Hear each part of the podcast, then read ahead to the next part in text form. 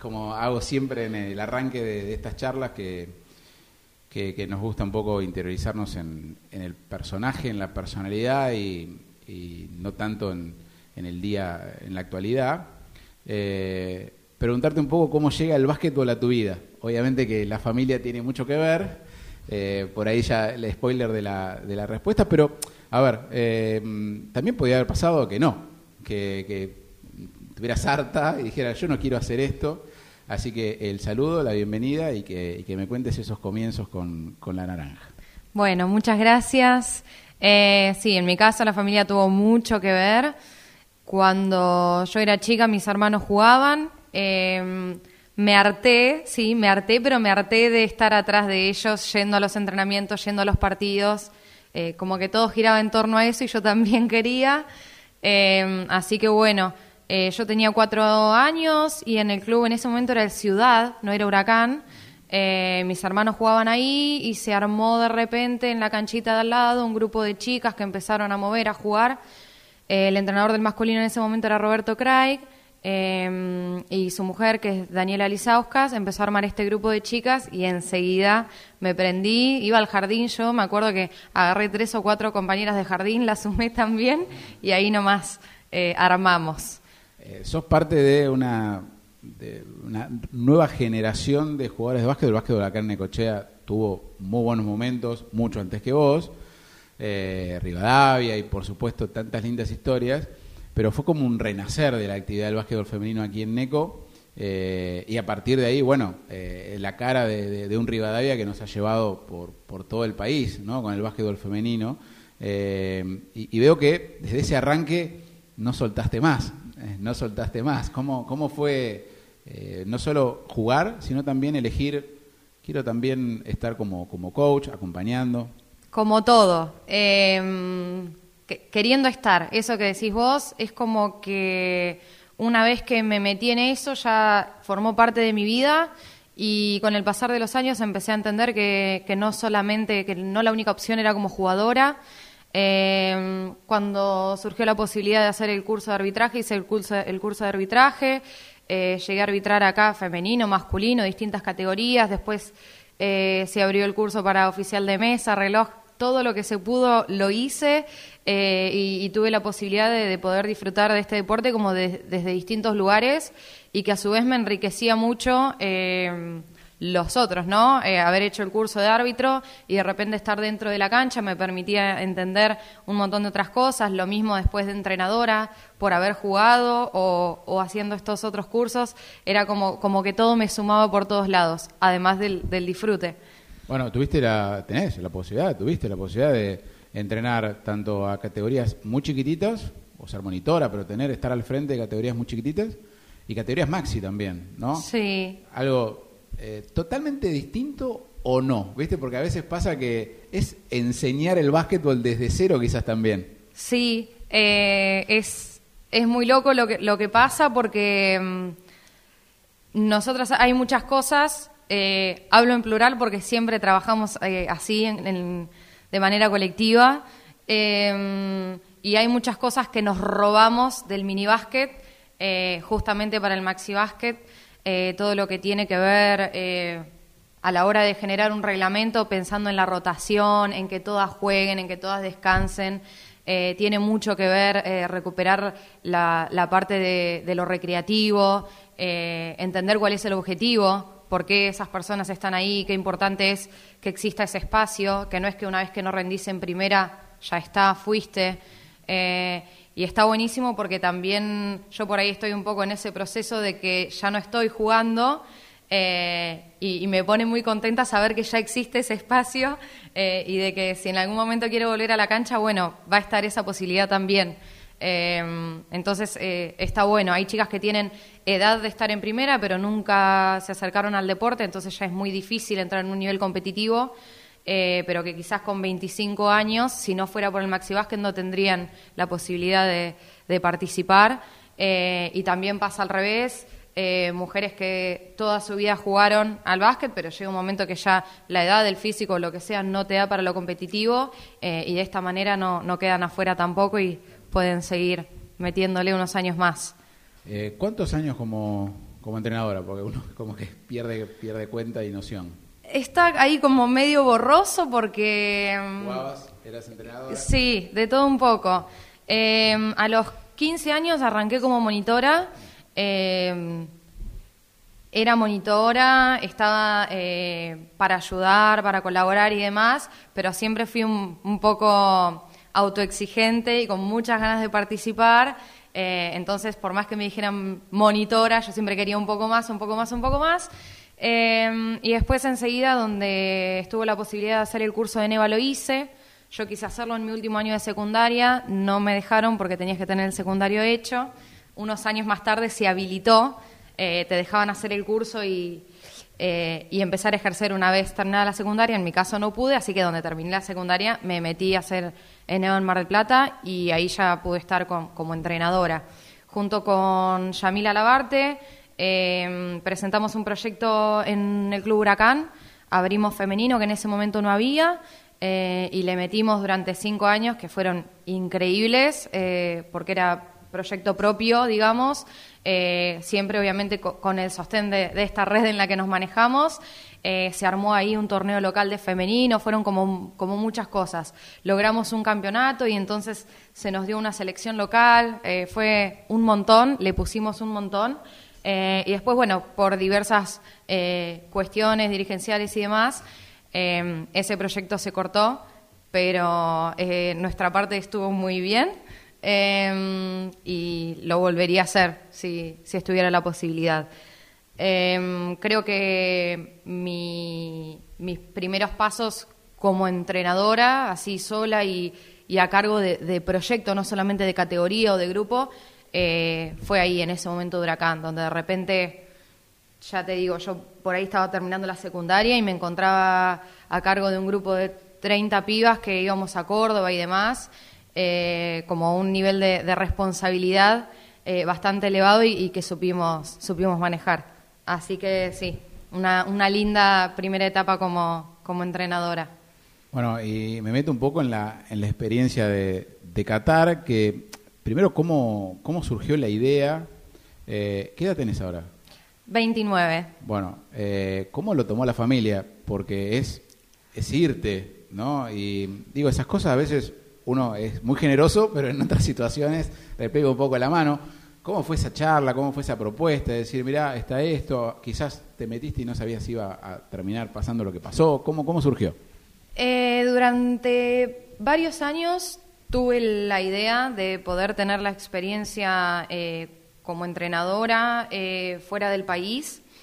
Eh, estuve muy cerca de concretar algunas cuestiones y después vino la pandemia y demás, se cortó y fue como que di por cerrada esa etapa de andar buscando afuera y demás y ahora este año estaba muy bien acá, muy instalada, trabajando muy fuerte eh, con un grupo en Rivadavia y ya proyectando para más que nada esta parte del año que empiezan los provinciales y demás.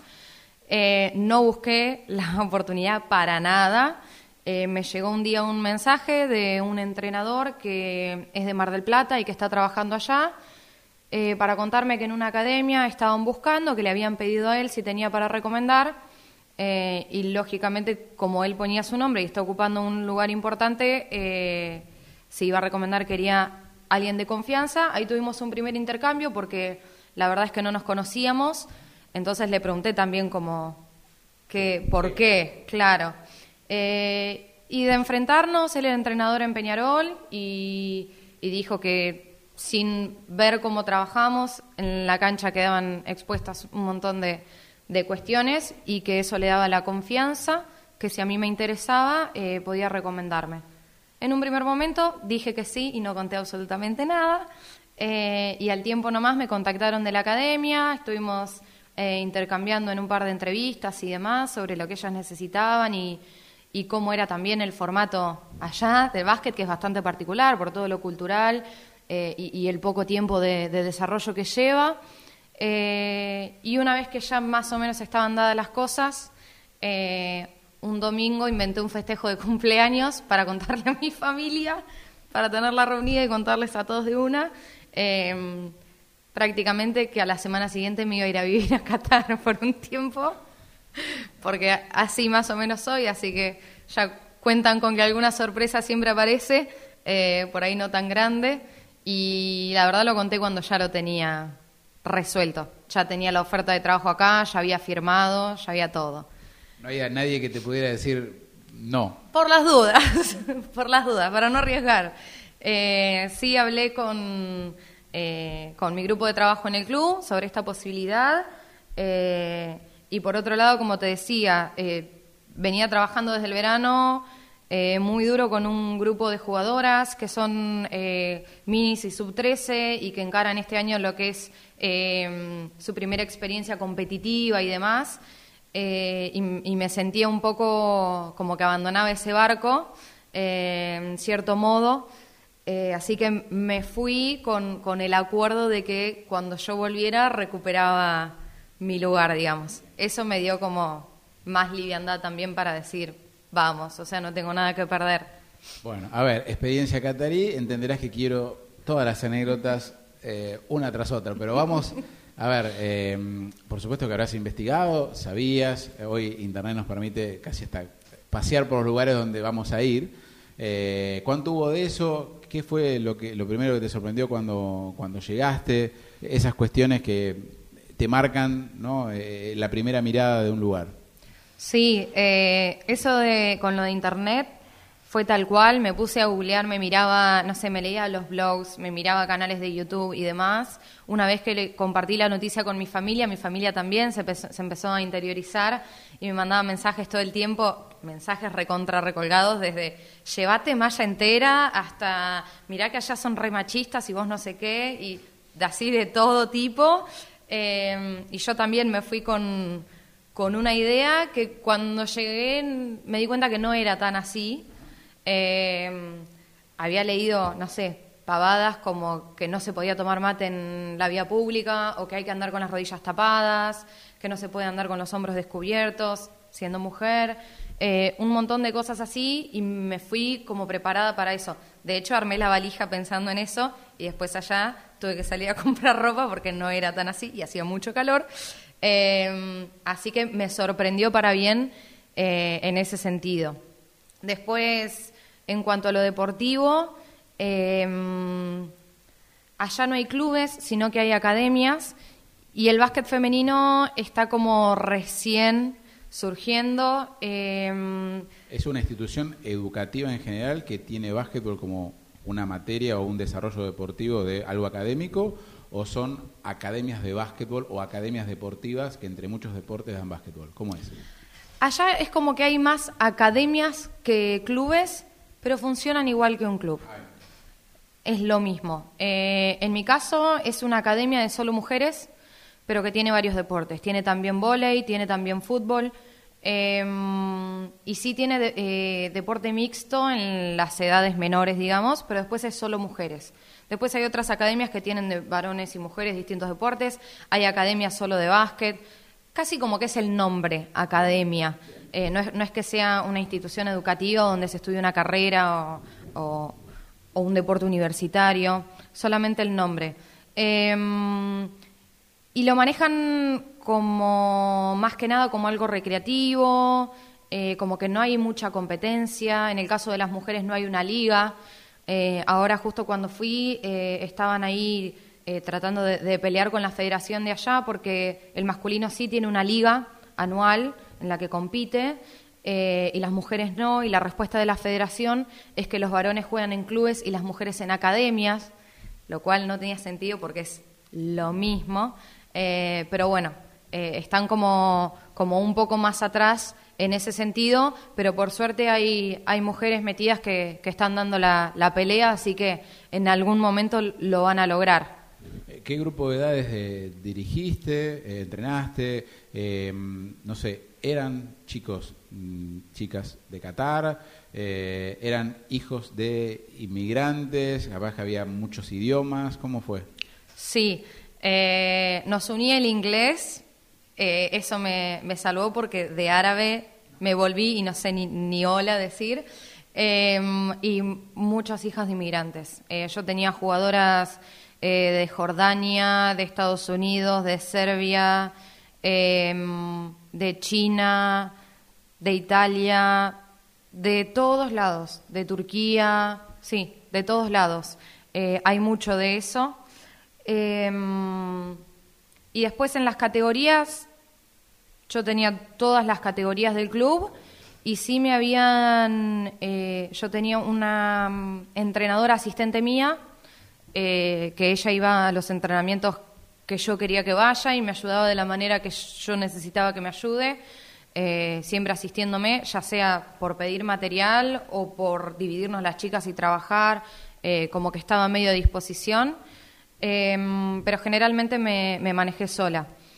Las más, el grupo de las más chiquitas, que eran como escuelitas, las más, más, más chiquitas tenían tres años, súper chiquitas, súper chiquitas, decir que manejan el inglés, increíble porque allá lo que es primaria, secundaria es todo en inglés directamente, ni siquiera es bilingüe, yo pensé que era bilingüe, pero no, es en inglés y, y por ahí las materias que tienen que ver con la religión solamente son en árabe, así que en el inglés están recancheras eh, y yo me, me pude sentir cómoda también eh, con eso porque era otro tema, además de la cultura, el idioma. Em, y de ahí hasta la mayor que tuve, 35 años más o menos. Sí. ¿Te encontraste con otras argentinas? Eh, me encontré con argentinas, no en el ámbito de básquet, sino por fuera. Em, hay muchos y muchas argentinas, me sorprendió un montón. Me metí en, un, en internet Em, por Facebook en un grupo que decía argentinos en Qatar y demás. Me pasó algo muy parecido cuando fui a los Juegos Olímpicos eh, de Río, que también eh, de la K2 me hicieron una nota allá y yo contaba esto, porque eh, es muy loco cómo los argentinos, las argentinas enseguida arman un grupo de algo, de lo que sea, y ya se juntan y ya cualquier cosa es excusa. Sí, asado, mate, o ves a alguien que, que es de Argentina y ya te abrazás y acá capaz que ni nada. Eh, así que sí, me metí en un grupo de Facebook, de ahí me agregaron a un grupo de WhatsApp y éramos más de 300 argentinos y están llegando todas las semanas más. Eh, entiendo que tiene que ver lógicamente con lo del Mundial de Fútbol, pero también se están dando eh, como muchas oportunidades así laborales porque hay mucha construcción, mucha apertura de todo lo que es hotel, restaurante y demás, necesitan mano de obra. Eh, así que sí, hay varias agencias reclutadoras que llevan casi todas personas de acá. Em, ¿qué, costumbre, o quizás ninguna, ¿no? Eh, podés haber adoptado en esta experiencia catarí? ¿Alguna costumbre que decís, me la voy a llevar, esto me gustó, no sabía que se podía hacer tal cosa? Eh, ¿O qué te gustaría adaptar y decir, che, ¿por qué, esto no lo, ¿por no lo implemento acá en mi día a día? Eh, muchas de, de estas costumbres, no sé si son implementables, pero siento que tuve el privilegio de, poder vivir lo que es el día a día de, un entrenador o una entrenadora profesional, que acá es imposible eh, económicamente, pero allá eh, lo era un contrato eh, full time, incluía tener el alojamiento, digamos, todo lo que eran las necesidades, por decirlo, estaban cubiertas y sobre eso iba mi salario, o sea que yo no tenía preocupaciones de ese tipo. Eh, entonces yo el tiempo que no estaba en el entrenamiento podía estar en mi casa preparando los entrenamientos, mirando partidos de acá, de allá, haciendo un scouting, eh, haciéndome una clínica virtual. Eso fue como lo máximo, eh, para mí fue increíble. Lo mismo poder ir del horario de entrenamiento, irme una hora antes, tomarme un café en la cancha con la cancha vacía sola, sacar el material y estar ahí a solas eso, creo que lo, que más disfruté fue poder dedicarle el tiempo que, porque ganas no faltan, digamos, pero a veces se complica. Eh, yo acá trabajo de profe de inglés en las escuelas, así que la mayoría de los días laburo a la mañana en la escuela, a la tarde en la escuela, de ahí vas al club, el fin de semana pleno. Eh, se hace hasta lo imposible, pero igual, no, no alcanza. Más cuando hay ganas. ¿Y de, ¿Y de las comidas? ¿Algo que te haya gustado y que quizás quieras intentar probar acá o hacer acá o no, nada? Em, de las comidas, voy a decir algo que fui bastante criticada. Eh, tres de cada seis comidas la pasé en McDonald's. no, estuve muy eh, de experimentar, pero sí eh, probé, allá toman carac, que es un, como un té con crema, y te traje para dejarte y para, para que prueben. Eh, allá están todo el día tomando carac, me encantó, me enamoré del carac, me la pasaba tomando carac y me traje un montón para que prueben eh, y demás, porque sí, ese sí, ese me gustó. Y allá siempre una pregunta que hacemos en, eh, en K2, en, la radio, es cuando te tocaba decir de dónde eras, no solo de Argentina, sino decir de Necochea. A ver, ¿cómo era ese, ese camino para intentar explicarlo? Me pasó algo que al principio fue eh, como gracioso, ya después me empecé a enojar, eh, que era que las chicas pensaban que yo era de Italia. No sé por qué. Sí, que era de Italia, de Italia, de Italia. Y un día, para elegir capitanas de equipo, yo les hacía preguntas y demás, entonces les dije, a ver, ¿quién adivina de dónde soy? Porque yo ya les había contado, pero ellas tenían en la cabeza que yo era de Italia. Y seguían diciendo de Italia, hasta que no me enojé y les dije, ¿de dónde sacaron que yo soy de Italia? dice, no, porque la manager nos dijo, yo en realidad me fui con el pasaporte italiano, así que quizá lo habían sacado de ahí.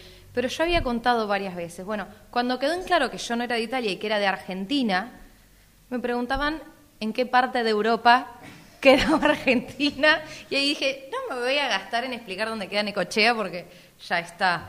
Eh, pero sí, le- les remarcaba eso porque no. Alguna que otra por ahí con lo de Messi, ni siquiera Ginóbili, te digo. Messi, sí, muy loco. Eh, y el último día les di a todas, yo había llevado pins de Argentina y les di a todas, digo, esta es la bandera de Argentina. Sí, sí, sí. Bueno, ¿y, y cómo quedó? eh, bueno, es el balance de, de- de tu experiencia. ¿Fueron tres meses? Sí, ¿Tres meses?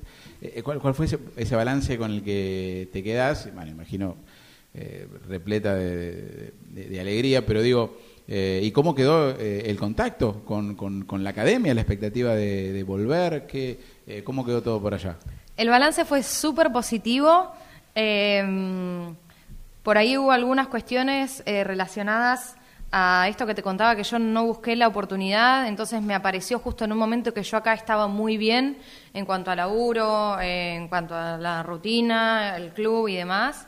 Eh, y sin embargo la tomé y me encontré con que eh, allá ahora con todo esto del mundial, eh, es como que está medio desbordado el tema. Eh, yo por ahí hablaba con las jugadoras y había muchas que a partir de noviembre se van del país, se van de viaje con las familias a otro lugar que tengan familia o, o hay vacas, casi como miedo hay.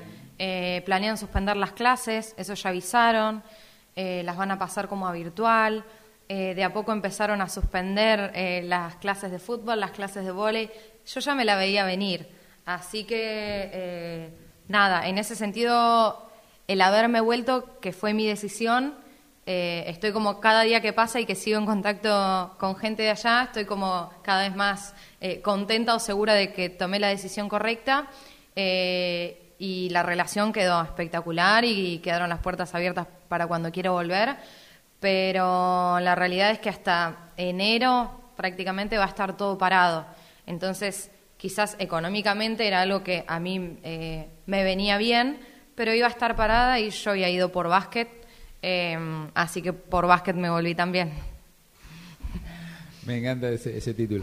Eh, bueno, y ahora con, proyectos acá, de todo lo que se aprendió, de todo lo que se aplicó, eh, imagino que cada entrenamiento las chicas mirando a ver que les cuentes cosas. Sí, aparte ahora les tengo la amenaza de que si me hacen renegar me vuelvo para Qatar, así que ahí se corta todo. Eh, no, muy, muy contenta, muy contenta de volver al club, muy contenta de poder volver como a mi lugar. Eh, y ya empezando a full, porque este fin de semana vamos a jugar el provincial con la sub-13, que arrancamos en Mar del Plata. Eh, y como te decía, eh, trabajamos muy duro para, para esa competencia en particular, así que hay muchas expectativas. Eh, estoy muy contenta de, de poder estar acá y de haber llegado para eso. Y, ellas también están contentas de, de que yo haya podido volver. Así que nada, feliz, feliz, con, con muchas cosas eh, para poder empezar a, implementar también en el club, de cosas que vi allá, no solamente en cuanto a los entrenamientos, sino a las estructuras y, a las gestiones, a, un montón de cosas. eh, que de a poco iremos viendo, pero siento eso, que, pude capitalizar un montón eh, para poder compartir acá. Bueno, Cami, gracias. Gracias por, la charla. Capaz que quedan mil cosas en el tintero, pero bueno, están ahí y bueno, ojalá puedas, como decías, eh, compartir esa experiencia y, bueno, que, se repita en Qatar, en donde sea, que puedas seguir sumando en esta carrera. Me alegro mucho. Bueno, muchísimas gracias. Eh, gracias eh, por, por, invitarme y por generar este espacio para, para las personalidades de la ciudad, que está, está buenísimo poder compartir porque hay mucho, mucho para contar, mucho para compartir, no hay muchos espacios y la mayoría de, los logros son por, por luchas eh, de, gente que, que, lo da, como te decía hoy, eh, al 100 por las ganas, porque por otras cuestiones eh, está difícil. Así que muchas gracias.